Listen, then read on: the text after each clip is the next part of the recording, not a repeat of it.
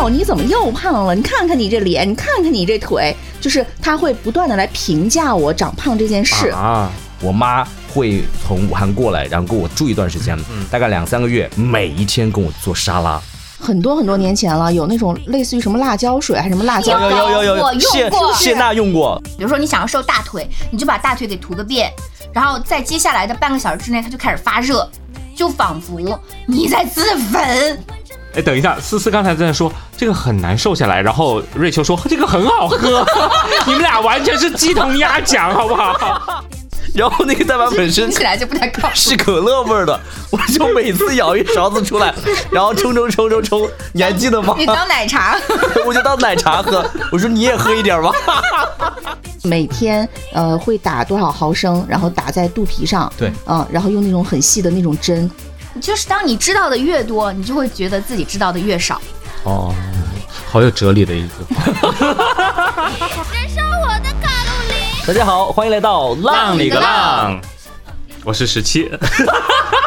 哎，怎么过了一个年之后，过了一个年之后就就如此没有默契了，是不是？好，我是十七。我是小天。我是瑞秋，嗯，哎呀，这个刚刚看完了一部电影啊，呃，瑞秋是昨天才看的，对，我是今天看的。你是今天看的吗？我？今天上午对他今天上午才去补的。哦因为昨天我的高铁晚点啦，哦。我才回来嘛。啊，欢迎你回长沙啊，然后就是看到了那个让呃热辣滚烫，对对对。我最近被那个贾玲的那首歌洗脑了，一切都来得及，一切都来得及。哦，就是他的两个一年前和现在对比的那个 MV 是不是？是的，啊是的，嗯，嗯，那今天我们因为是结合这个热辣滚烫聊一聊，就是关于我们怎么样做更好的自己啊，就是让自己的这个身形啊等各方面。嗯，为什么说的这么谨慎呢？这个待会儿我我我再来解释。那我们今天请到了一位嘉宾，就是我们之前也曾经在我们的节目当中有聊过三十加的这个孤独生活的嗯思思，嗯，欢迎。欢迎，欢迎。哎，就是说每每到这种吧这种话题的时候呢，你们就会想起我什么孤独啊，什么呃减肥呀、没有这个意思啦，只是因为呃，就想着你能够分享的 这个内容比较多一点。你还不如不说这句话，解释。因为这两这一期可能我俩分享的很少，是吧？这东西。门门是我没锁，我现在走来不来得及？思思是什么时候看的这部电影？哎，要说看这个电影啊，真的就看的那天，我是带着一个非常的放松的心情去的。嗯为什么呢？因为那天是大年初二。嗯然后大年初二呢，因为今年我们家过年是在我家过，嗯就我们的亲戚们全都来我家拜年。然后大年初一其实已经来了一波了，然后大年初二换另一波人来的时候，我其实是有点崩溃的。因为二十多口人集中在我家，然后有一堆小孩儿，我就带着一个我要逃出去的这种愉悦、欢欣雀跃的心情出去了。然后到电影院一看，哎，刚好最近的一场是《热辣滚烫》，就很开心去了。结果从头哭到尾，就哭成狗出来的。哦，哎，你们看这部电影都哭了吗？我是差点哭，但是呢，我跟我妈一起看的。她是每次到了哭点，她就会故作轻松的说一句话，说什么？就类似于，哎，你看，你今天玩的开心吗？就类似于跳出来的，就比如说注意她的小细节的什么之类的话，然后瞬间你就打破了那个那个情境，嗯但其实是有泪点的。嗯，小天呢？我没有哭，完全没有吗？你是或者有没有某我承认，我承认，就是就是他是怎么讲呢？就是很有力量感的，这然后很励志的，嗯我是能够跟着他一起燃起来的。嗯但是哭倒是不至于，可能也没有什么共鸣吧。够了，哎我觉得是 你觉得怎么了？我觉得就是看这个剧啊，就是我的哭点不是因为他是个胖子，然后变成瘦子这个哭点，我觉得它里边呃表现了很多一个人，其实跟我们上次聊的话有点像，啊一个人的生活当中可能会遇到的一些歧视和一些困难。那我觉得小天没有哭，嗯可能是不够孤独吧。我可孤独了，我都是拿着 pad 到处走的那种。我是在他就是还是上拳击赛场之前，在那个镜子前面，就是反射的那个啊、哦前后的那个，就是曾经的那个他去给他加油，对，啊，那个地方。那么晚，对我到那个后面才 才才哭的，我没有哎，但是我是呃这个电影我是二刷了的，就是我只嗯看过两次，然后我第二次看到这个地方的时候，我又想哭了，嗯，就是每次到这个地方我都会觉得说，其实不是说他之前变胖，然后之前胖，然后现在变瘦。觉得好哭，想哭的点其实和他这个电影想表达的那个，其实我觉得是一致的，就是变好了变好了，嗯，知道，曾经的那个那个自己看到现在那个自己变好了，我觉得是这样子。我有一个地方会让我触动，就是他跳下去的那一段，你们还记得吗？哦看到了看到了就是嗯就是那一段，他说他跳完了之后，就是就是那一下，他跟他好像就是从头到尾的在电影呃，就是就像那个电影一样，在脑子里面过了一遍自己的人生是什么样子。然后最后导演为了让自己啊，就是他自己是吧？嗯他自己是导演对，他为了让他不那么的伤心，最后来了一句：“我怎么还是我怎么全身一点伤都没有、啊？”对对对，是是。好痛。对对对。然后我有一个朋友，他跟我分享说，他看这部电影的感觉是因为也是在这个点，然后他说这个点让他想起了他爸。嗯，我觉得我这个朋友确实是让我挺挺心疼的，他可能也会听到这期节目啊。他说他爸爸就是之前是因为癌症。去世的，然后他说他爸爸跟他说过同样的话，嗯，说好痛啊，怎么还不死？哦，哦，他当时跟我说这个，我就觉得好心酸啊。然后，哎，真的，你们的泪点都比较靠后啦。嗯我是从一开始就有一个画面就触动我了，嗯，然后就开始流泪，然后旁边的人看着我也就很诧异，嗯。就是呃，她被她的朋友、好朋友背叛，哦跟她男朋友在饭馆里三个人，然后然后她出来的时候，她看到门口有一个卖棉花糖的，嗯。然后小朋友围着那个小商贩，非常开心的买棉花糖，嗯。她买了一个，然后一个人边走边吃那个棉花糖，哦。面无表情，我就开始泪如雨下。啊，哎，那这个确实很早，这个嗯 这个点确实太早了。就是表现自己很可怜，没有人关心他的那种感受。就是那一刻，我就觉得说，嗯，很多难过的瞬间是要一个人消化的。嗯，嗯，是那我的泪点不一样，我泪点是在他训练的过程当中，因为我知道他有多痛苦，这个训练的过程。对，而且我不断的就是想起那个之前看到的片段嘛，就是沙溢在拍摄的过程当中见到他的时候，就跟他贾玲跟他说说，快点让我逗我笑一下，跟我讲个笑话。然后，因为他已经很痛苦了嘛，那个时候在整个减肥的过程当中非常痛苦，所以他那个时候我看到他身形变化，还有他所有的训练场景的时候，我就说一边感慨哇这么有力量，然后我说天呐，他背后已经有小圣诞树了，就是那是背练的特别好嗯才有的呈现嘛。然后我就特别感慨，那个时候我就特别心疼他。然后我妈的哭点也是在他打那个呃最后打比赛的时候，哦，那个比赛他说就是嗯，好令人心疼啊！那个时候，嗯然后他就是在那个时候打了一句岔，就故意说了一句什么话，破坏了那个想哭的意境。是，所以刚刚在最开始的时候，其实我为什么说，呃，这一期的主题是我们聊聊怎么变得更好的自己？因为其实这个电影有很大的一个争议，就是很多人会觉得说他利用他的减肥的这件事情去做营销等等的，但其实我觉得很多人其实说这个话的人基本上都是没有看过这部电影的，我感觉啊，因为其实这部电影从头到尾都基本上没有说过减肥两个字，嗯。对，台词里面没有这两个字，甚至在他整个减肥的过程当中都是很快节奏的，一带而过，而且更多的是凸显出他变得越来越强、越来越好的这个状态，而不是说他一一定说去减肥的这个事情。嗯。啊，只不过说今天我们呃，因为聊的这个话题是通过他这部电影，毕竟贾玲她是有一百斤的一个瘦身的效果嘛，所以衍生出来的一个话题就是说，那些年我们曾经为了减肥或者为了变得更好的自己，曾经做过什么样的一些奇奇怪怪的事情也好，或者说是真的有效的事情也好啊，今天来分享这个内容。首先叠一个 buff 啊，怕有人骂我们。对对对对，确实，因为嗯，这部电影它其实并不是说是虚虚一个宣扬减肥的主题的一个电影啊，嗯。好，那今天的这个分享从谁开始？你们话这么少，从你们开个头好不好？一个天人哪 一个人开头，一个人结尾。我先开始吗？啊！我其实还好哎，我因为我没有很胖过，我我之前之所以 我们俩，你不要看着我，我我和思思对视了一下，我觉得什么时候这可视化一下，让大家看看我们的白眼。我之前之所以想要就是呃瘦一点的话，主要是因为考虑到就是上镜会比较显得胖。然后曾经我我其实最重的时候体重也差不多就是一百四不到啊，一百四不到。然后哦，那很重了呀。对，毕竟我只有一米五，是吗？没有没有，就是我基本上是常年体重在一百三上下，然后我到了将近一百四的那段时间，是因为为什么？是因为那个时候因为谈恋爱，然后就是各幸种福肥，对，就是各种你的吃，你的你的那个都很很，就是你知道吗？就是很规律。一旦到这种状况之后，就开始变胖。然后呢，那个时候我也曾经就是报了那种私教，然后去运动。但是我实在是坚持不下去，你知道吗撸？铁那种私教吗？对，就是还是要有力量训练的那种，因为大家会觉得男生去练这个健身嘛，总是会有一点这种线条，是不是？然后当时我就跟那个健身教练说，你不用把我练得太猛了，因为我说我真的做不到，就是健康的匀称就好。殊不知你以为这是一件很容易的事情吗？结果你知道吗？就是我在看那个电影的时候，贾玲她不是她有一个一段，就是她举那个铁啊，就是举举那个那那个叫什么杠杠铃杠铃，然后她的那个那个那个旁边的那个叫什么来着？杠铃片儿，就是越加越多，是不是？对当时我就觉得哇，好厉害！你知道为什么吗？因为我在训练健身的时候，十五，不是那个上面就没有放没有放，放了我就举不动。我最多到十五。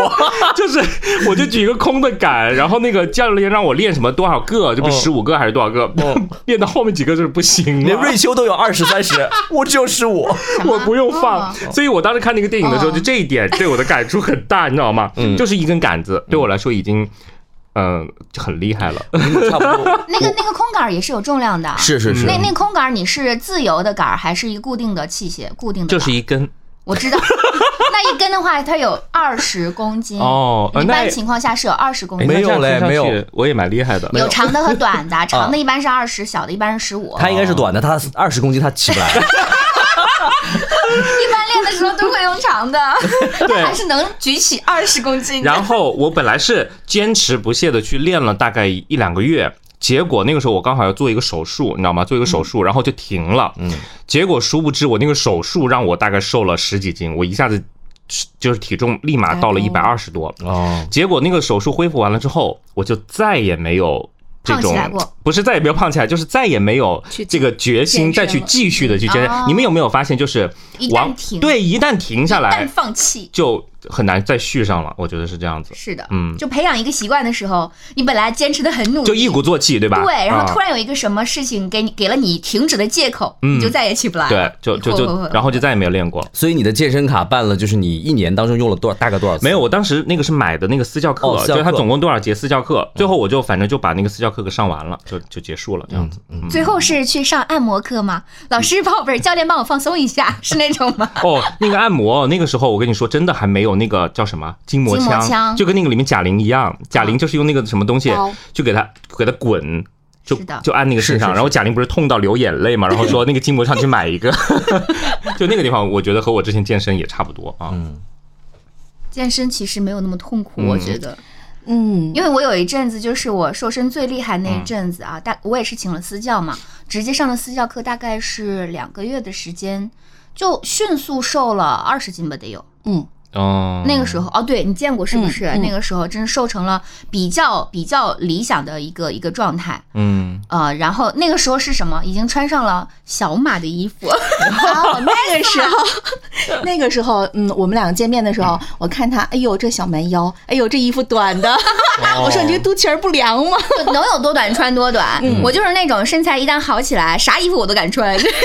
对，所以他们就是说，你别说贾玲这种瘦一百斤的，就是很多人不是说什么她过度营销啊，天天在那说是自己瘦一百斤，就我觉得就作为普通人，瘦个咱们瘦个五斤十斤都得昭告天下了，我是我估计得啊。瑞秋那个时候是真瘦，是真瘦。然后，哎，你什么意思呢？不是不是你的意思是，我的意思是，现在跟以前不一样。不不不，我的意思就是，我想问的就是，你当时是怎么瘦？我当时是是怎么痛不痛苦？是不是对对，是因为健身瘦，还是因为你真的控制住了自己的这个嘴？协调的？就是那个时候是这样的，一开始我跟那个教练商量了一下，我去训练的时间，就比如说是八月二十号，但是我在八月。初的时候，我就开始调整饮食，就吃那种非常健康的东西。然后等到我以我去那个上第一节课体测的时候，我就已经比原始的体重瘦了有五六斤了。就是因为。就是你是担心去训练的时候，体测的时候，教练会觉得说你的这个 那倒也倒也不会怕教练笑话我，只是我按照他的建议先提前做了一下。也就是说，他控制住嘴，他就能瘦，立马瘦哎，。对对对，然后然后再去训练的时候，我是那那一阵子有一阵子，我觉得特别特别励志的，就是我每天都看到体重是在往下降，并且除了降体重之外，我的肌肉是没有降的。就这一点是不一样，就降体重跟降肌肉是不一样的。然后那个时候我一边能够降体重，一边还能保住肌肉，意思就是我消耗的基本上都是纯脂肪。然后是那样一天一天，一天一斤多，一天一斤多，持续了很长一段时间。估计那个时候也是新手保护期，给的一些特殊福利。嗯，然后当时就每天都很开心，就一点都不痛苦。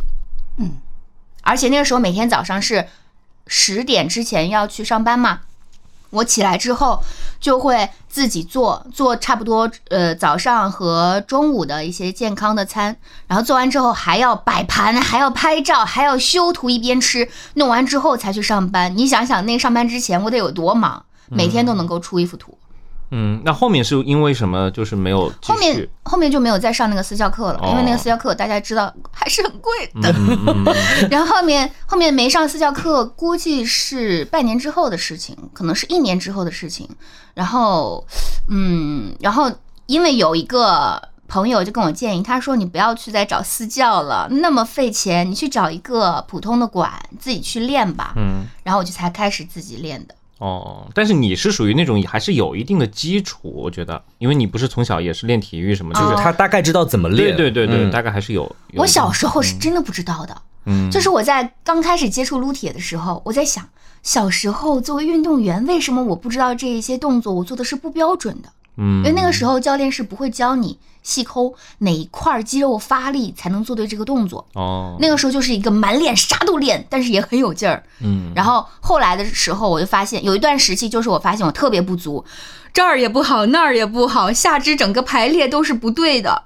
就是下肢排列不对，就会导致可能你的腿不是很直啊之类的这种状况出现，然后你就需要从头到脚调整自己，你感觉整个人都特别的在健身上特别的挫败，嗯然后慢慢的，后面我就减减了强度，原因就是我在寻找如何把我调整过来。有时候之前锻炼的时候，那教练就跟我说，说你之前的运动方式，他是在训练外面那种抛起来的那种肌肉，但是其实你更应该训练的是贴着骨头的那一层肌肉，嗯然后再把外面的给练好，这样才行。现在你就是外面看起来肌肉挺好的，但是你贴着骨头的那一层更重要的不行，就是因为运动方式不对，以前的动作不对，所以我有很长一段时间都在调整这个事情，就不管身材啊、体重那些事儿。嗯嗯，所以其实健身的方法也很重要。那当然，对，嗯就是别人还是要教你，可能就是在你有私教的那段时间，可能是效果最突出的那段时间，对吧？对，然后后面还要研究，你就是当你知道的越多，你就会觉得自己知道的越少。哦，好有哲理的一句话。因为以前你不知道的时候，你认知达不到，你以为自己特别棒、特别牛。后来当你打开了一个新的领域的时候，你发现哇，原来自己是非常基础的那个人，然后你就开始探索去学习。嗯嗯嗯，思思呢？思思，我感觉陷入了呃沉思思。嗯思思陷入沉思，对，因为就大家都认识我比较早，比如那个时候我跟十七我们住的很近的时候，那时候我还瘦的啊，嗯，然后后面有一阵子胖了，然后十七当时有个前任就推荐了我一个，就是一个小药丸。一个小丸丸，嗯然后那个我觉得还蛮有用的，就对于年轻时候的我来讲哦是很有用的，因为那时候大家代谢都很好嘛，嗯，然后它那个就是加速代谢的，然后我觉得那个很有效。当时我觉得哇，原来减肥这么简单，但是真的是 年少无知，哎，那个那个药丸吃了之后会怎样？就会会口渴，会出汗，哦，然后你就不停的喝水不。停的喝水，然后不停的发汗。哦你记得吗？当时你的前任他几乎哪个？哦呃不不是，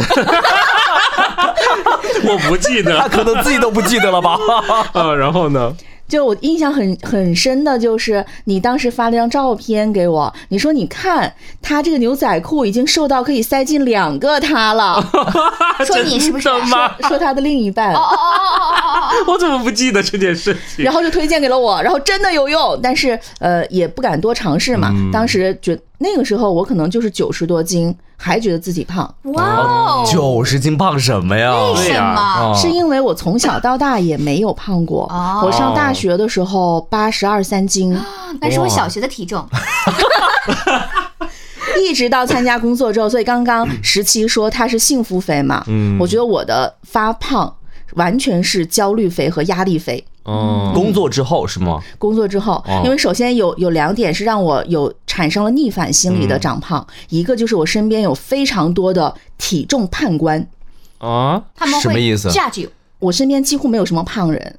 他们就会说哦：“哎呦，你怎么又胖了？你看看你这脸，你看看你这腿。”就是他会不断的来评价我长胖这件事，啊，我就有一凭什种。么？嗯，其实他们可能就是因为关系太好了，哦希望你能变美一点。嗯对，一个是我的逆反心理就造成了，然后再一个呢，我觉得就是工作以后，特别是最近这一两年，工作的压力会让我产生很多不必要的那个进食。嗯，哦，嗯，你像今天早上我来之前。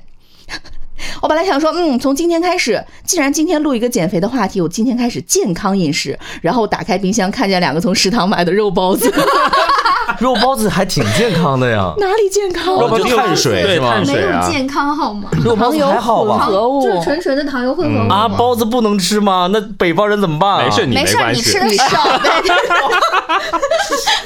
然后，嗯，我想，不行不行，我有点怕今天录不好这期节目，那我就吃吧，我就吃了两个肉包子。然后看见哎新买的那个 午餐肉还不错，连锁反应是吗？就开了一包午餐肉。明白了。吃完了，对，就是这种工作上的焦虑，经常让我半夜会想要往肚子里塞东西，嗯，然后就产生了一种肥胖。但后面我看了一个心理学，是说，嗯，这种胖其实是抑郁的一种躯体化表现。真哦的。那我也有半夜进食、疯狂进食的情况，我也抑郁了吗？就是半夜的时候，你可能单纯是想吃，对呀，你比如说，你半夜会吃什么？我半夜嗯有时候会很想吃螺蛳粉，嗯，哦，我半夜很很爱吃螺蛳粉面这些东西。嗯然后有时候想吃卤味，就湖南的卤味特别好吃嘛，什么鸭霸王之类的。然后你就觉得那个卤味好像也不是特别占肚子，但是它又有味道，你就可以嗦一嗦之类的。我有段时间特别喜欢吃大众传媒那个猪脚，我现在哦，那个猪脚很好吃很啊，好吃，很好吃。安利给大家，大家来的时候可以去找一找，叫什么嗯前什么前记猪脚，是不是很好吃？就那个夜市上面哎的那一家啊对对对就是很多年了，而且它有两家，一定要买那个稍微破一点招牌的那一家。哦，哎，我今天还看到有一个说法，说夜晚你想吃东西，其实并不是代表你一定是饿了，其实只是你的嘴巴很寂寞。对呀、对对呀、不是 这句话不要限制于夜晚，可能白天你想吃的时候也是这样。很多时候都是，对很多时候都是因为你嘴巴没事儿做，然后就是觉得很馋，对吧？就想吃，就跟猫是一样的。有些时候猫就是很馋，然后想吃东西，绝对想吃。所以叫馋猫呀。哦，对啊，对啊，哎，你知不知道？就是其实我们这个饿，它不是你真的身体需要，而是一种情绪，嗯嗯嗯，是的嗯是因为你比较孤又 回到了孤独的话题。吃完了就比较满足，是吧？对，是渴望被关注、被爱，然后还有什么？反正就是孤独的表现，它是一种情绪的体现，而并不是一种生理的饿的感受。我能这么理解吗？就是孤独的时候想做事儿，不仅手上想要做事儿，嘴上也想做事儿。呃，是嗯，嗯，那嗑瓜子可不可以了？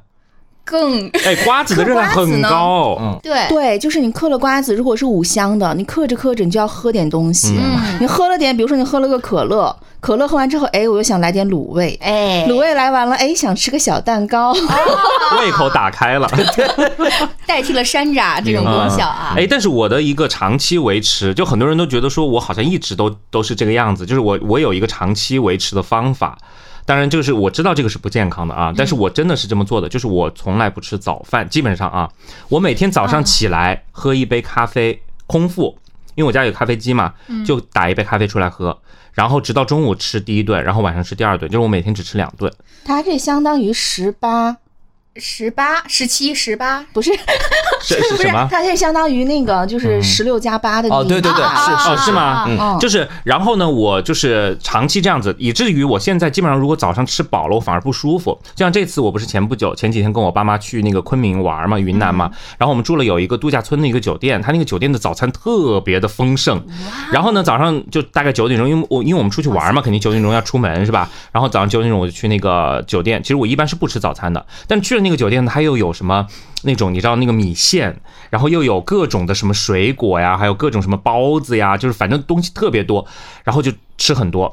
导致那两天我就特别的明显的感受到，我吃饱了早餐之后，我整个人就会开始犯困。哦，就我早上就开始犯困，然后没精神。其实明明是血糖上对来了，其实明明是刚起床，但是就是整个人就是晕晕乎乎那。可能是你的身体已经习惯了早上不吃，突然给给了你那些早餐，你要立对马吃下，去。然后我不吃早饭的时候，我反而整个上午都很清醒，整个人都很精神。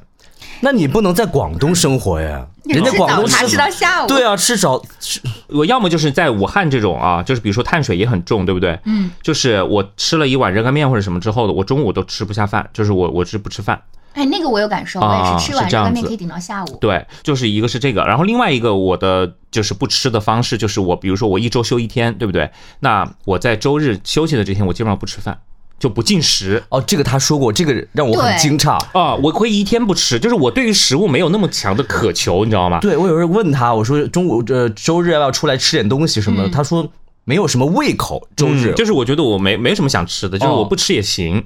然后呢，我就喝水或者吃一点零食。我觉得然后晚上到了晚上嗯或者或者四五点那个时候傍晚的时候再吃一顿，就差不多。十七是一个对吃没有什么渴望哦，我没我没有什么欲你们俩。得了吧，你们俩都是这样的人，你还在那说实习生这样的人，小天难道你不是吗？我就是填饱肚子就可以了，我对吃没有什么太多的要求，我可能这么讲吧。我每天都有非常精准想吃的东西，我也是，比如说呢？比如说比，如说我今天晚上我就一定要吃一顿打边炉，我都想好了。我录完之后我就去盒马去采购，但如果没有吃到，你会很不开心是吗？我不会没有吃到的。对，哎，他们说，其实他们说这个其实是说明，好像有一种说法，就是说你想你最近特别想吃某种东西，代表你的身体缺身体缺乏什么，嗯因为你的体内的这个菌群还是什么，它会控制大脑，其实它会告诉你，比如说你最近的这种热量过低，那就你那段时间就会特别想吃汉堡和那种炸鸡什么那种东西。然后你有段时间特别想吃，比如说酸的东西或者什么，就是它都是一个身体缺乏某种东西的一个反应。怪不得我最近每每天都想吃汉堡，我每天现在都是手脚发凉。哦，那其实就是你身体缺乏热热量，就是热能，我估计是这样子啊。有没有天哪那我想吃海鲜，缺什么？想缺缺乏一点假我期。给你们念一下。啊，我在这儿找到了一下，想吃甜食和奶茶，就说明缺维生素 B。哦想吃不饿的时候啊，想吃这个油炸食品，说明你缺钙了，比如说什么炸薯条啊、炸鸡啊、炸虾呀、之类的腰果儿之类的。然后想吃烧烤，还有夜宵，说明你缺碳水。如果你想吃火锅、螺蛳粉儿，说明缺电解质。哦，基本上就是这样，嗯，所以它有相应的解的方法，应该是。所以他们其实有一种说法，当然我不知道这个就是有没有我们的听友对这块比较专业啊。这个说法呢，就是说，其实人的情绪它也是会根据体内菌群来影响到的。嗯嗯啊，包括有时候你比如说比较抑郁啊，或者比较怎么样，它其实是菌群的一个反应。所以我们之前就是我之前在做带货直播的时候，其实我们有卖过那种比较让你能够情绪比较愉悦一点、开心、心情比较好一点的那种呃益生菌。啊，就它号称就是说你吃进去之后调节你的菌群，让你的情绪比较好。但是我不知道这个是不是属于智商税或者什么之类，它它还是有它的说法的。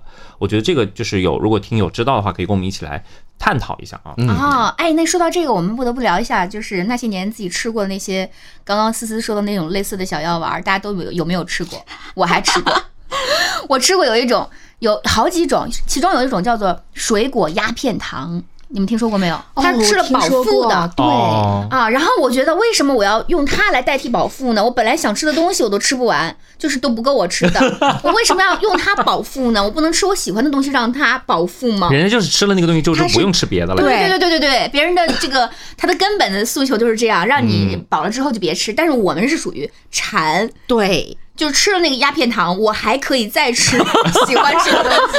那不如所以反而吃的更多。那不如吃一一吃一颗健胃消食片吧，我觉得还是比较好一点。别说健胃消食片，我们家就像我妹我弟都是成盒成盒吃健胃消食片，真的假的呀？就是因为吃太多，然后要对，就啊，比如说节假日的时候暴饮暴食，他们就会买一盒拿来吃。嗯，但是我跟你说啊，就是今年很奇怪，我今年过年回家。因为我是北方人嘛，嗯北方人的年夜饭以及零食都是很扎实的。对对，硬菜。对我休了十天的假回来，我不但没有胖，嗯我反而还瘦了那。你但是我上了一周的班之后，胖了六斤。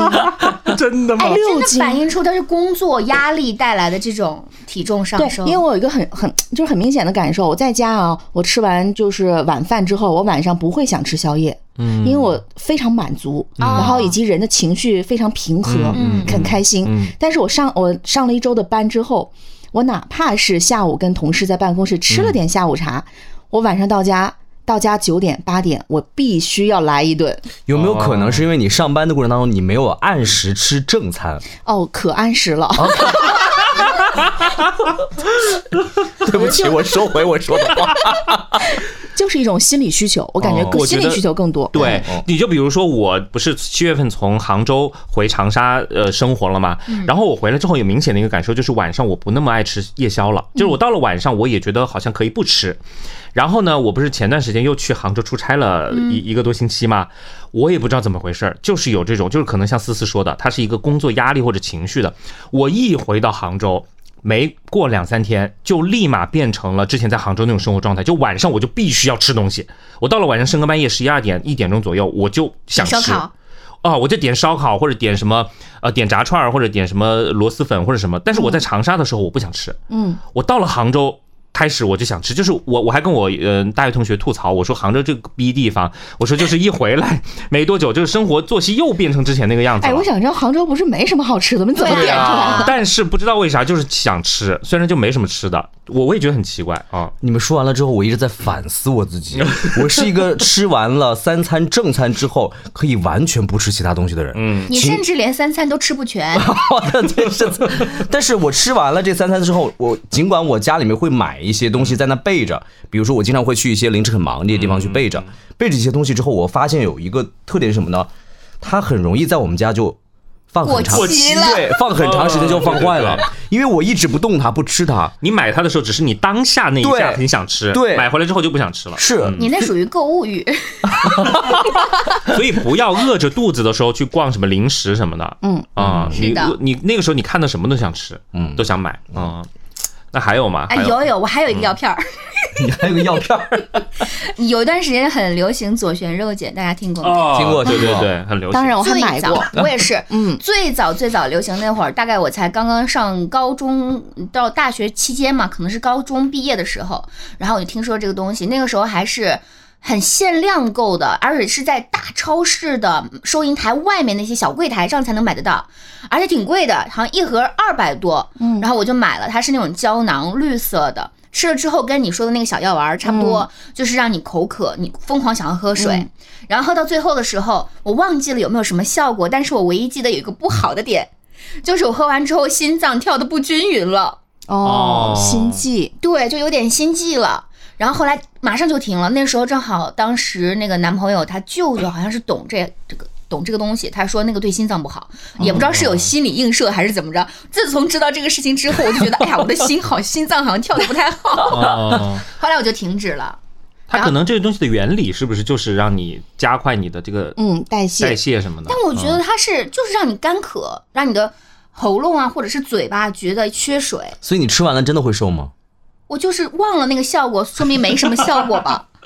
不是，因为他一边吃这个，一边同时还是其他东西该吃就吃。而且而且说实在，那个时候其实并不是很胖。嗯就说明你不够胖，啊所以你吃这个东西可能对你来说药效太大了。嗯嗯嗯哦它有时候基数要大，所以才会明显，是不是？哎，你说到这个啊，我突然想到，就是最近特别火的打那个针呢，哦，哪个针哪个针我知道，我知道，斯美格鲁对肽。对，斯美格鲁啊肽，我知道哎嗯是的，是的，是什么呢？很多人都在打这个针。这个就是最开始别人跟我讲，是因为就是小天也认识的，我们共同的一个胖子朋友。嗯对，对，我知然后道是谁了。然后他说：“哎，他说这神药，他说你用这个就能瘦。”然后我说：“哎，这药我熟啊，因为我爸爸有糖尿病，哦这是我爸日常的一个治疗的药物。哦，这样子他就是每天呃会打多少毫升，然后打在肚皮上，对，嗯，然后用那种很细的那种针，哦嗯，然后没有想到它成为了现在社交平台上很多人在推荐的一种减肥方法。啊，那这个是属于一个合合理或者合规的吗？但这个打完了好像也有很多副作用。哎，我是不是我知道这个东嗯西，这个东西是去年我奶奶也在用，也是因为糖尿病嘛。嗯它其实是一种控糖的方法，是调节你体内的应该是血糖嗯，对对，嗯还有胰岛素的分泌之类的啊，就是这系列的，它其实是合规的，因为医院在用，所以它一定是合规的。不是我的意思，就是对，当然它对于糖尿病患者什么的，它肯定是合合理合规的但是问题是普通人你要去用这个是好那个对，因为当时嗯用的时候，我们家里面的两个姐姐还有我都说，哎，如果真的像医生说的效果那么好，为什么我们不能拿来用一下给自己身上呢？但是医生没有给普通人用，那个时候啊，嗯，所以我就没敢轻易尝试这个东西。所以你有听到那些用完了司美格鲁肽之后的一些副作用有什么吗？呃，有比较，比如说你会恶心，嗯。因为它会降低你的食欲，哦它调了血糖和胰岛素嘛。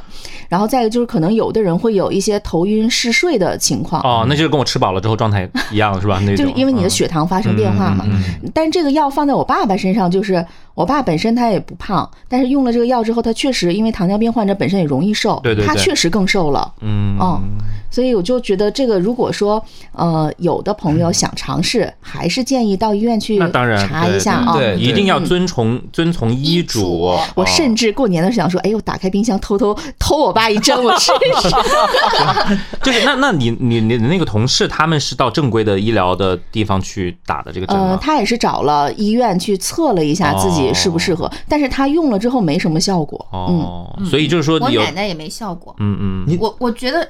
因为我奶奶也用了嘛，我觉得有没有效果还是看这个人的饮食习惯。嗯嗯你比如说我奶奶现在，她没有所谓的我饿了或者我不饿，只要你摆在她面前桌子上有东西，她就可以不停的吃。嗯，所以我觉得这个是最主要这个用药失败的原因，嗯因为抵抗不了那个食欲。嗯然后我其实你看我体重并不是很重，嗯我大概是一百二十五到一百三之间，还挺轻的。但其实我的血脂会很高。嗯，就是我现在会有类似于甘油三甘油三酯偏高啊。啊，然后我哦。我看了一下那个数值啊，比那个正常的一点几要高出很多耶，嗯，大概四五的样子现在，嗯嗯所以其实并不是说他体重控制的比较好，他里面的这个内油脂脂肪，对内在脂肪，呃内在脂肪就就很低，但我其实很高，所以我归结医生就告诉我，是不是你吃的太多太油的东西啊，或者是啊吃了很多太甜的东西啊，甜食我是没办法控制的，没办法。他喜欢甜食，我觉得是啊。嗯，你不知道你在我手机里叫什么名字吗？哦，馅儿饼王子啊，我有段时间非常喜欢吃饼，我以为叫什么小甜心之类的。因为你说了甜食，Sweetie，然后然后你有段时间怎么？就是非常喜欢吃那种馅儿饼，哦就是我一旦是去海边，比如说去厦门去买，我就会买他们的鼓浪屿馅儿饼回来。鲜哦鲜花饼啊，哦，还有那个云南就是鲜花饼，哦，我给你们带了鲜花饼，还有但是他还在路上，还没到。给你们仨都带了。还有那个北京的那个就是很有名的那个饼的牌子叫什么来着？我牛庄馅儿饼。应该是吧？还有另外还应该还有个品牌，不太记得了。嗯反正我去哪儿旅游，我就一定要买当地的那个饼点心啊点心回来吃。然后我甚至会寄到家里面，寄寄到我们这个住的地方。嗯，而且你特别喜欢那个桃酥店里面卖的所有的那些东西，哦，酥饼，甜的，嗯就你不知道里面全都是不那个反式脂肪吗？但是没办法，有时候会会控制不住，这个也是一个问题。嗯，我喝奶茶一般都是全糖。我一般都是无糖，哦，因为我觉得你既然都喝了，就是你又喝个什么半糖或者无糖的，那岂不是就是嗯享受不到那个那个甜品，或者享受不到那个奶茶它本身的那个味道了嘛？所以我都一般都是。所以我一般都都全糖，要么就不喝。嗯，那那小天呢？你你这样子的话，你曾经尝试过什么样的一些这个方式？血脂高了嘛，血脂高了之后呢，他就要控制血脂。好，前一段时间我吃了药，再前一段时间是我暑期我那妈药是你去医院开的？去医院开的，医院给我开的降血降血脂的药，你都一血脂康到吃吃药的地对步了。血脂康，我吃了一个疗程了，哦吃了一个疗程稍微好一点，就维持就好了。在之前，在没有吃药之前，可能就是呃数值超了不是很多的时候呢，嗯我妈会从武汉过来，然后给我住一段时间，嗯大概两三个月，每一天跟我做沙拉，每一天做沙拉。蔬菜沙拉哦，不是那种不是那种那这个有肉的沙拉，全蔬菜沙拉。全蔬菜沙拉怎么吃得下去呢？因为一般你们吃那种大饭菜里面都会放什么油啊，对吧？嗯香油啊、酱炸芝麻呀、沙拉酱啊什么之类的，我妈不放。我妈一定要去麦德龙买那种零蔗糖的那种油醋汁，哦，我知道，嗯，对很好呀。那个零糖味道其实还可以。对，零糖油醋汁，然后拌到里面去。但是你想，就是那个菜吃一个月、两个月还是有点难吧？然后每天都是生菜呀、黄瓜呀这样拌着吃我。知道那段时间，你所以那段时间经常说，哎，我们出去吃吧。瘦了吗？是瘦了，是瘦了，是有明显的变化的，是吗？对，只要妈妈在做的菜，它就是非常非常的清淡。但是有没有会变得不不开心或者不快乐？那你当然是有的呀。哎，我爸那我爸妈刚好相反，我爸妈来了之后，早上给我做早饭，嗯，那个猪油拌粉。我只要说我想吃猪油拌粉，就给我做猪油拌。哦，他们会做一些就是比较让你开心的食物还，有什么面面条啊，什么肉丝面啊，嗯我发现里面加鸡蛋啊，这些东西是炒菜机没有办法解决的，是吗？没有炒菜机没有办法煮面。哦最近每次来你家都还有甜品吃，哎，银耳粥，你家是经常煲这个汤吗？嗯，他们反正对就是很喜欢刚。我进来之前，他你妈妈说说我银耳粥还温热着，给你来一碗吧。哎，银耳粥很健康了，我觉嗯，得。是的，是的，养胃。对，嗯，嗯，那还有一些嗯，就是不太健康的，就是也可能就是因为经常吃那些油脂比较厚的，所以就没办法。因为我妈在的那段时间，可能就让我的整个肚子就小了一圈儿。哎，你有没有可能就比如说连着一两个月吃沙拉，然后你偷偷的又在外面跟呃瑞秋啊他们出去吃有大有有有就是油腻的那些东西，对，所以反而你其实摄入的这个油脂什么更高。也没有暴饮暴食，只是说相当于就是偷偷摸摸的出去吃一顿，能够让自己平和一点。就打着我在加班的旗号，偷偷出去吃东西。哎，思思有没有过这种下狠劲儿让自己要怎么样？就是除了那个吃那个小药丸儿，嗯，就是我尝试过的减肥方法啊。就首先，我不是一个对自己有肥胖焦虑的一个人，嗯呃，我的大部分需要减肥了，要么就是家里父母唠叨的，要么就是朋友唠叨的，要么可能就是失恋了，然后心情不好被迫的。我尝试过有几个没有效的减肥方法，对于我来说，一个是哥本哈根啊，减肥法，这是啥？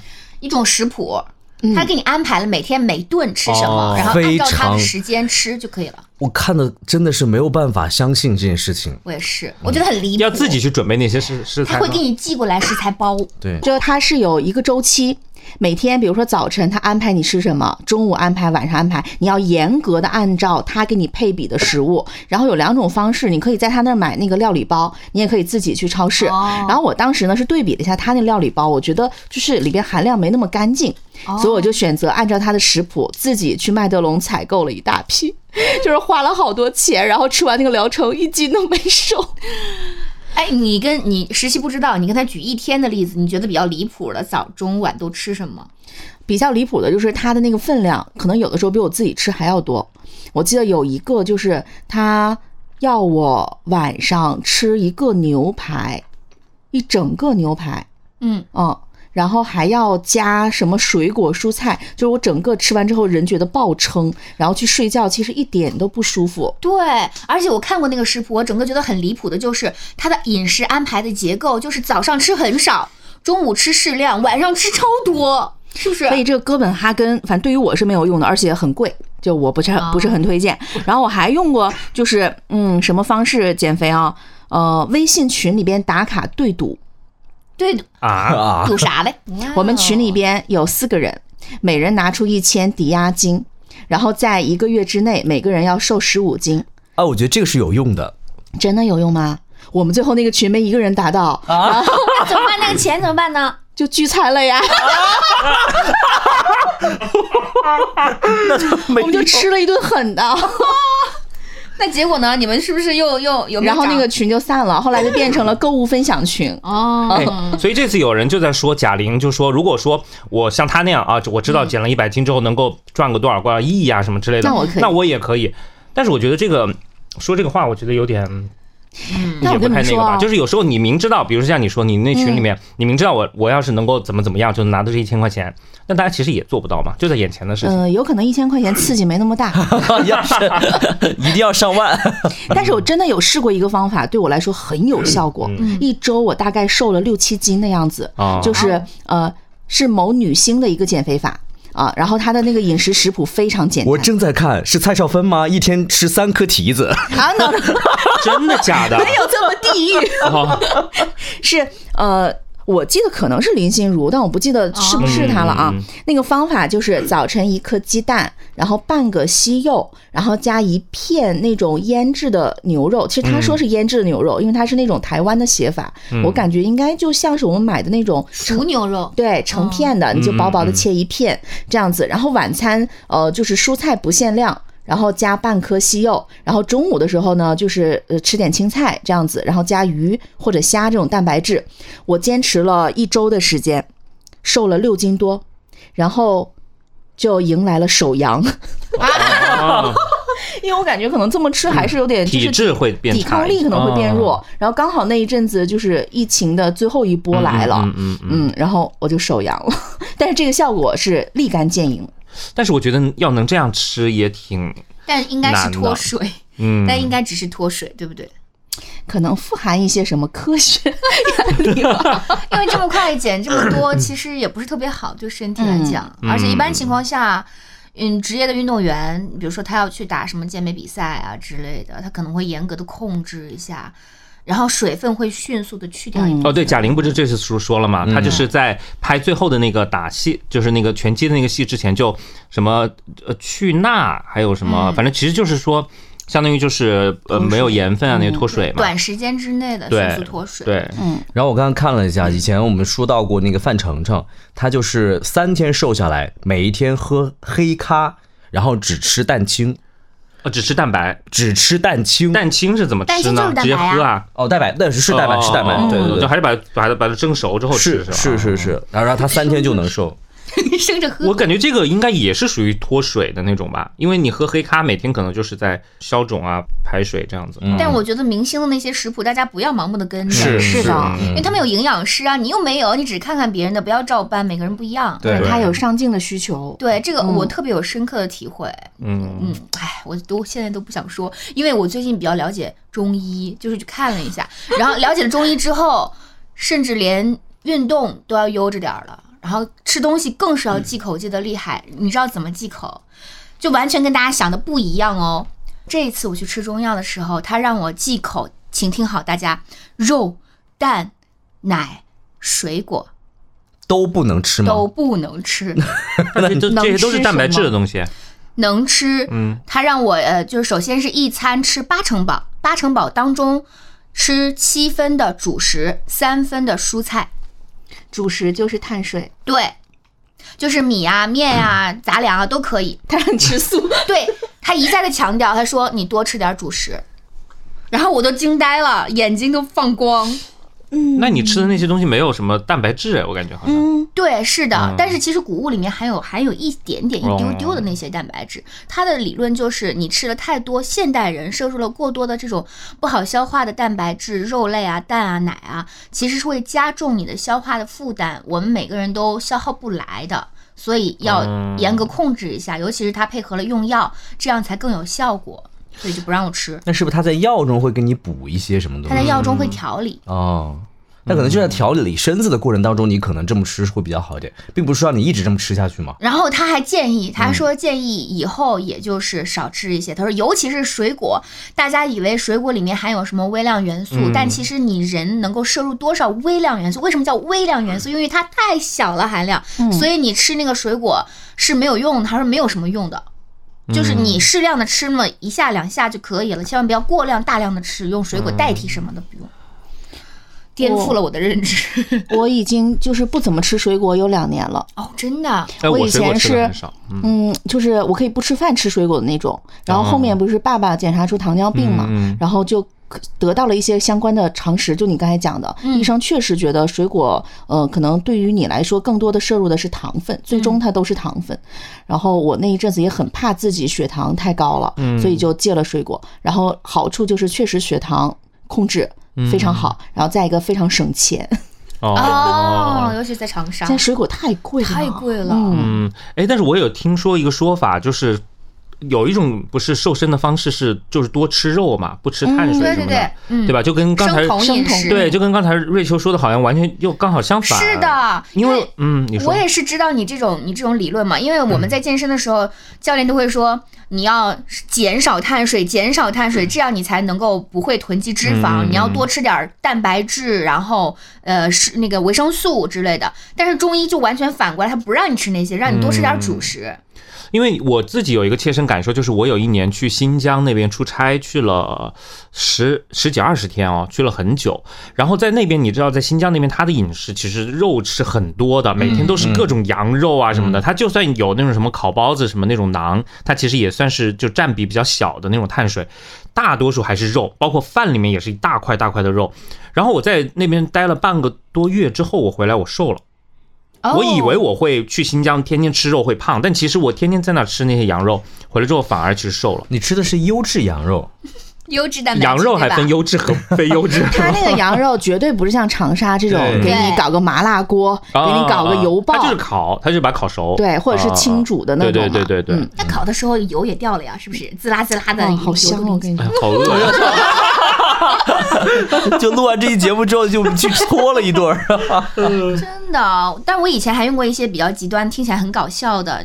回忆一下，你们有听说过国保鲜膜武汉的那种？哦，我听说过，我我看我看到网上有过，就把保鲜膜裹在身上，然后我出汗。裹过哦，出汗是吧哎，？但是现在不是后面流行就那个什么暴暴汗服裤，，对对对，那个那个是同一时期的，基本上怎么了？那个 没用吧什么表情因为我觉得这个东西就是就它就是只是让你智商税是吗对而且它只是让你脱水吧湿水，皮肤嗯湿水。对但是在嗯早期，我知道这个方法，并且用这个方法的时候，大概是在两千年。嗯，那个时候你就觉得，哎，好像也不懂那呃很科那已经是学的减肥二十多年方法前了呀，就是在武汉 在武汉，武汉，在武汉武汉。我在武汉，武汉。然后那个时候我还在运动队里嘛，然后早上出早操，六点钟起来去去晨练，然后练的时候在那压肩，就是手推着墙壁，然后弓着腰、弯着腰那种压肩，然后那个助教。他就听到，他说：“哎，这什么声音呢？就是有那种塑料的声音嘛。然后每次你一动，就有那个声音。他说：‘咦，这什么声音啊？你们听到了吗？’然后我就说：‘是不是这个？’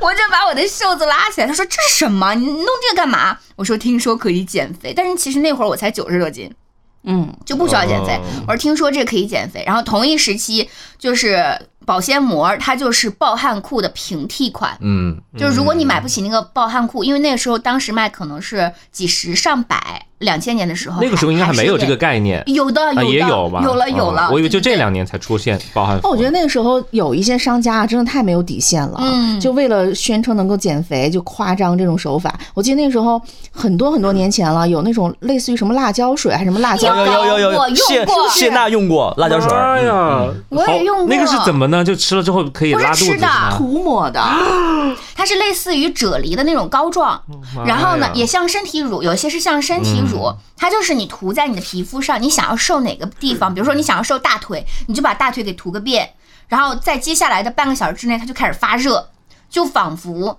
你在自焚。我 的天哪！好吓人啊！因为有一次我用过这个产品，也是处于好奇嘛，天哪！我就把全身除了脸我都涂了，除了脸和手和脚 我都涂了。涂完之后，我记得那天是在我家的一个卧室里，那还不是一个夏天最炎热的夏天，但是处于夏季了。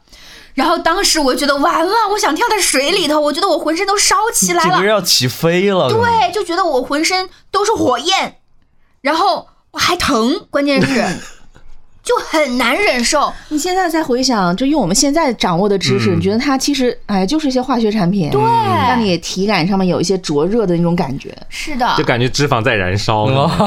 然后就 燃烧我的卡路里。不是他刚才说什么，我都整个人都烧起来。我突然想到那个嗯，蔡国庆老师，整个人我都要烧。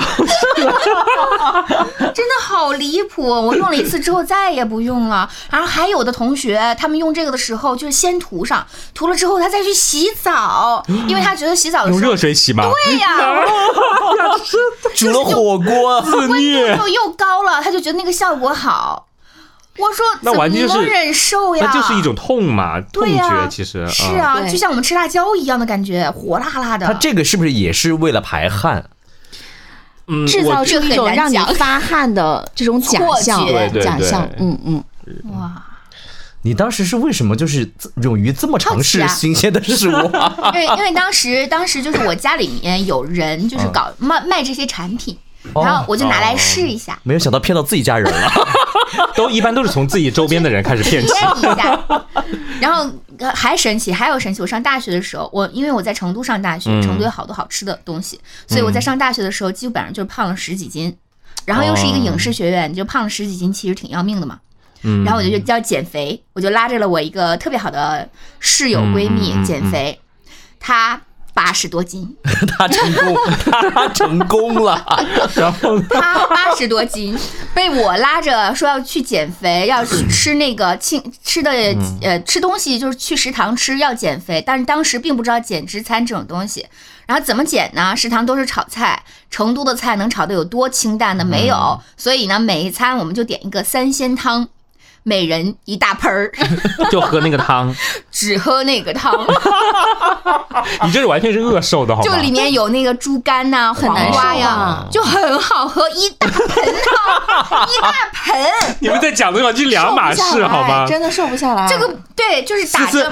哎，等一下，思思刚才在那说这个很难瘦下来，然后瑞秋说这个很好喝，你们俩完全是鸡同鸭讲，好不好？我的意思就是这个很好喝，并且它分量很大，确实。瘦不下来，然后关键是我那个八十多斤的 那个朋友，他竟然没有抱怨，他就没有抱怨这件事情。我每天拉着他只吃这个，因为原来我们俩是去吃小炒，我们两个人食欲都特别好，两个人合起来能吃四个炒菜，外外加米饭。嗯，然后突然有一天我跟他说我要减肥，你陪我一起喝这个三鲜汤吧。我们俩就开始猛灌这个三鲜汤，结果那几年他的体重稳步不变。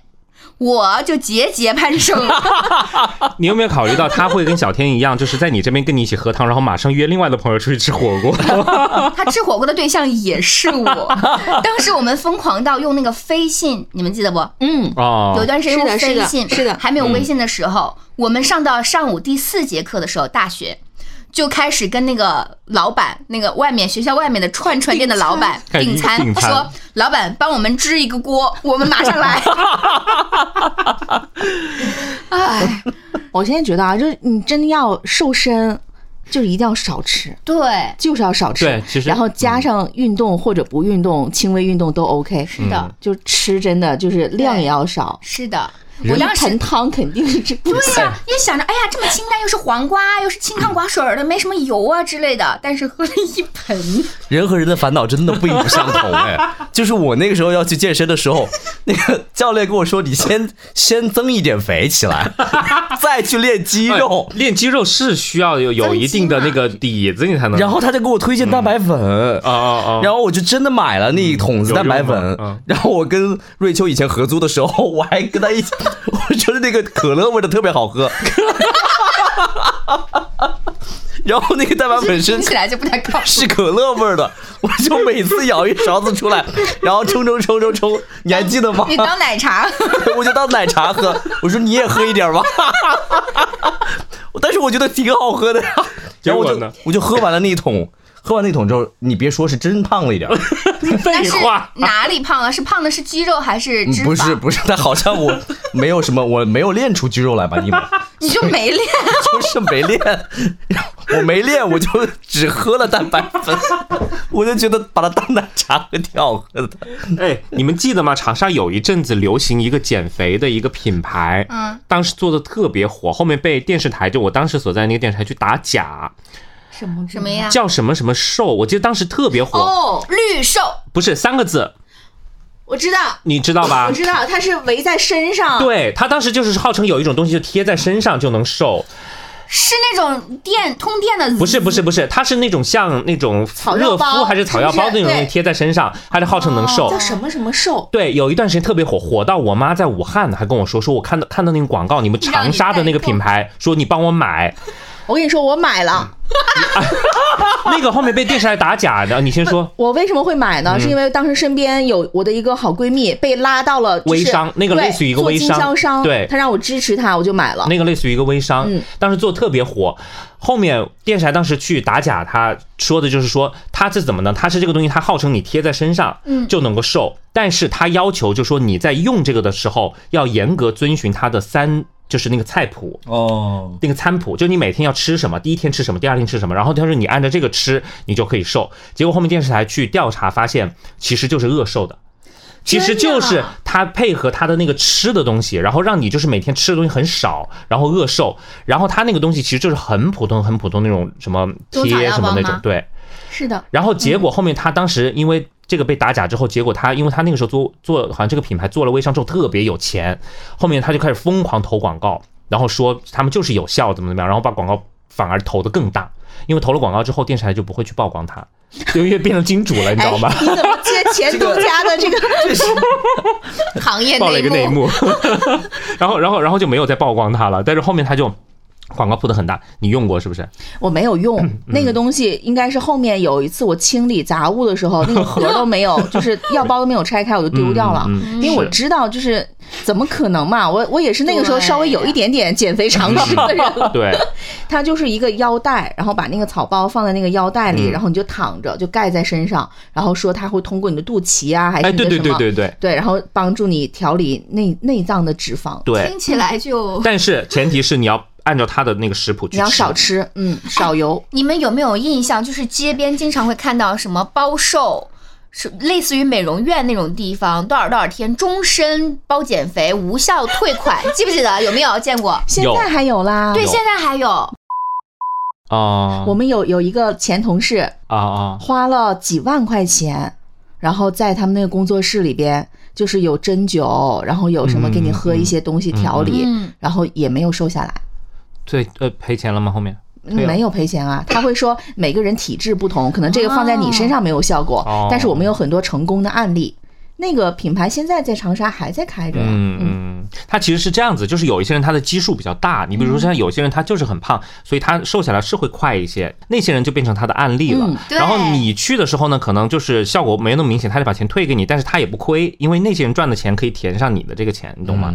啊，他可能是打了一个调理的概念啊，没有说一直。其实我觉得还是饿，还是吃。对，吃加呃运动，因为对吧因为那些地方我有进去了解了一下，因为我就是在我有了健身常识之后，我进去了解一下，我说为什么这种店还能存活？他也是，他说你必须要按照我们的食谱来吃，同时来我们这儿做什么调理。当时我就意识到了，那就是吃啊，嗯我不不来你这儿调理，我也是可以的，我还吃什么呢？所以你控制不住嘴，你是真的没有办法瘦。我这边有个例子，对不起表姐啊，但是你 她应该也不会再听了。就是我有一个表姐是非常胖，但是呢，她也是呃一一天到晚都在喊减肥，嗯，然后也。呃，对我们家人都说啊，这个不吃，那个不吃。其实她是自己私底下吃了很多很多的东西。我我是怎么发现的呢？所以这个是你们家的遗传。你这是跟你妈在那吃沙拉，结果出去吃别的。然后他我是怎么发现的呢？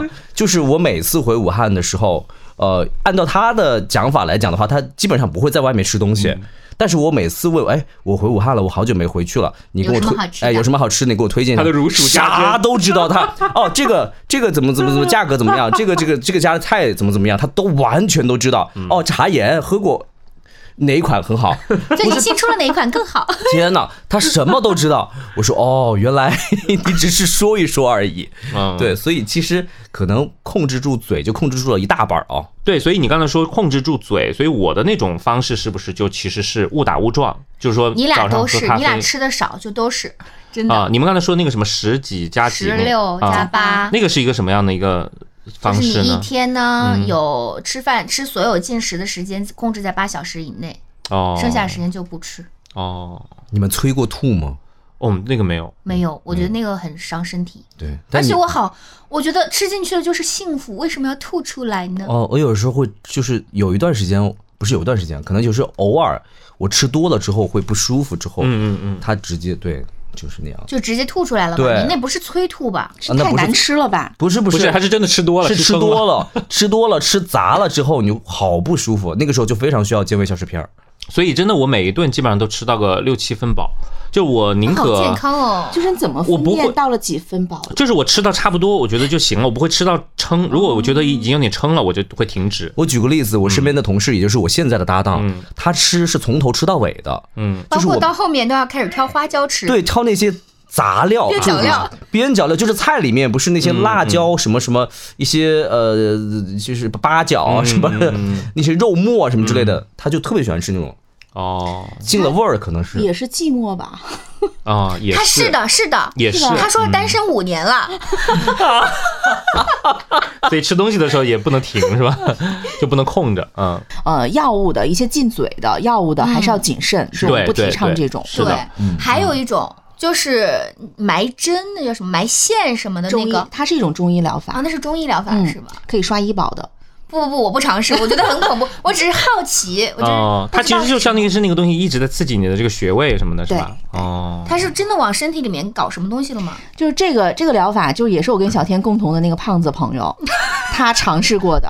啊，就是很多，就我我这方面尝试也都是他给我介绍的，嗯就是他觉得有一点点用，但是所有的用处都是你结束了之后你不继续控制哦就会反弹。他那个时候健身房也减了八十斤呢，对他那个时候变化好大八哦，十斤啊！他瘦的时候八，十。他瘦的时候瘦下来还是那他原本是多少呢？他基数很大，哦，就是他他基数他看起来比贾玲在剧中刻意让自己胖了那那一会儿还要二百多张二百多的样子，对，嗯，所以他那段时间还是很惊艳的，对，那个时候当做了那个健身房的案例对，嗯推出去那那现在呢？现在的话 就回归回去了，啊，呃，反弹了，回去了。因为后面他也没有运动了。但是据我了解，他近几年吃的也还蛮放肆啊。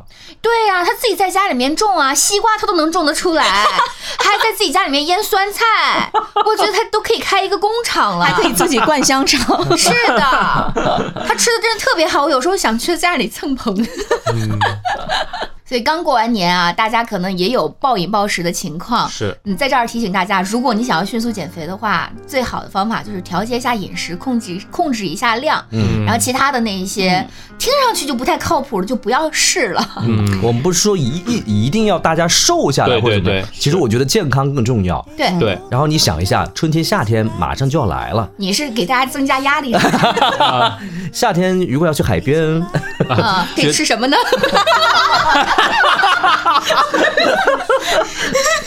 我们做这期节目，并不是说推崇瘦是好看的，对我们其实呃跟这部就是《热辣滚烫》这部电影一样，就是大家只要觉得自己这个状态是好的，我觉得就行了。你像贾玲，其实拍这部电影也是特意增肥三四十斤，是因为她要达到一个让自己不舒适的一个状态。嗯啊，所以其实呃，只要大家觉得自己是舒适的啊，是开心的、快乐的，我觉得体重多少其实无所谓啊。我们只是说要做更好的自己，可能这个更好的自己当中包含有一部分是哎觉得自己更轻巧一些或者怎么样啊。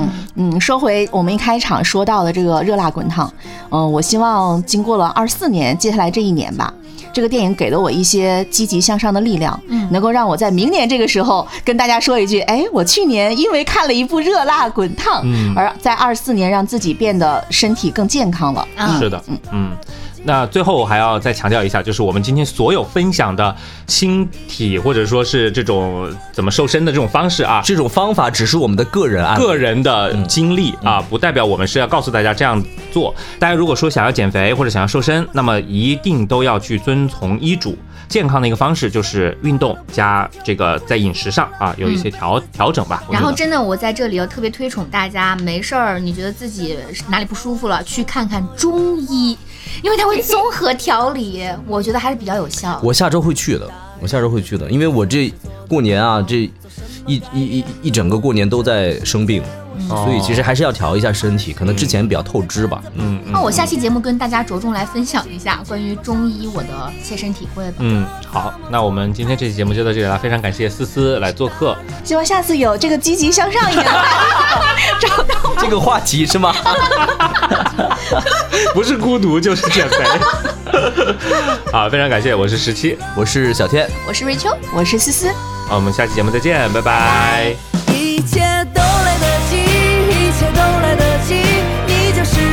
世上最美好的。